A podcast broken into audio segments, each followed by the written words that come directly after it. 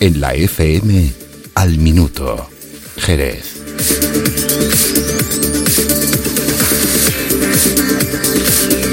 Buenos días, la alcaldesa Mamen Sánchez recibió ayer en el ayuntamiento a los miembros del equipo de fútbol Alma de África, una iniciativa de integración social a través del deporte para facilitar y fortalecer la calidad de vida, sobre todo de los jóvenes inmigrantes africanos y también procedentes de otros continentes residentes en la ciudad. Así está Jerez a las ocho y media de la mañana. Al minuto.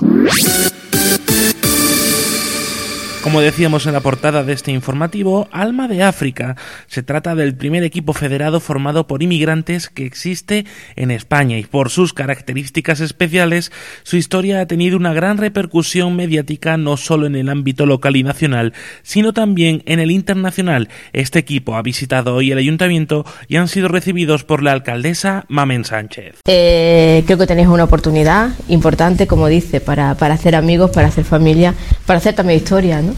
Y, bueno, es verdad que, los deportes hacen ese trabajo en equipo, hace ese trabajo en el, en el que el, esfuerzo tiene que ser compartido, en el que las derrotas deben ser compartidas y las victorias, que es lo más gratificante, siempre se, están detrás de un esfuerzo muy grande, pero también se consigue. Y eso también tiene que ser compartido. Y yo creo que es lo más bonito que, une eh, el deporte. ¿no? Alma de África compite esta temporada en la cuarta división andaluza.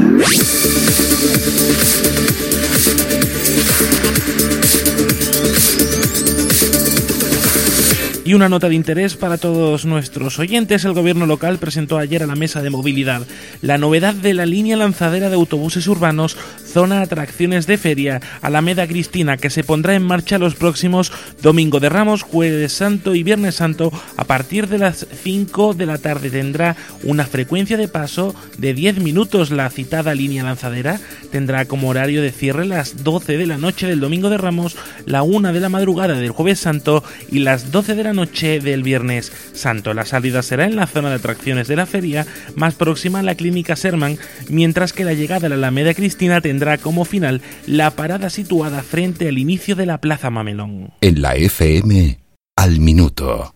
Jerez. Y seguimos contándoles noticias. El juzgado de lo contencioso administrativo de Jerez admitió a trámite las demandas presentadas por empleados municipales que denunciaron al inicio de la legislatura haber sido víctimas de una auténtica caza de brujas tras la toma de posesión del nuevo gobierno municipal. El grupo de afectados ya había anunciado su intención de recurrir a los tribunales por considerar totalmente ilegal el acuerdo adoptado en la Junta de Gobierno local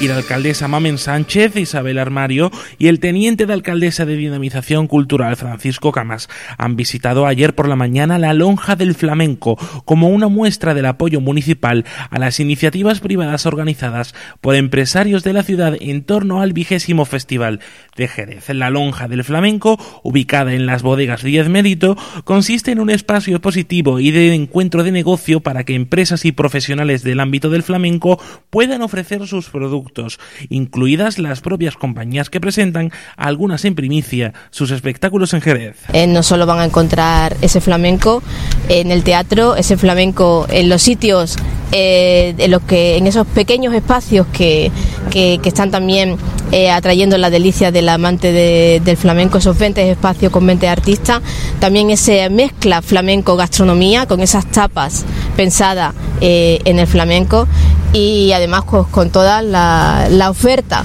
que la parte también empresarial eh, quiere ofrecer a esas personas que nos visitan.